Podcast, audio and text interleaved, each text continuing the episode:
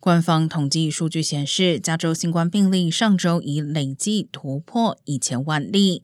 虽然这个数字相当惊人，但专家表示，实际感染人次应该在四千四百六十万左右，比加州三千九百多万人口还要多出近五百万。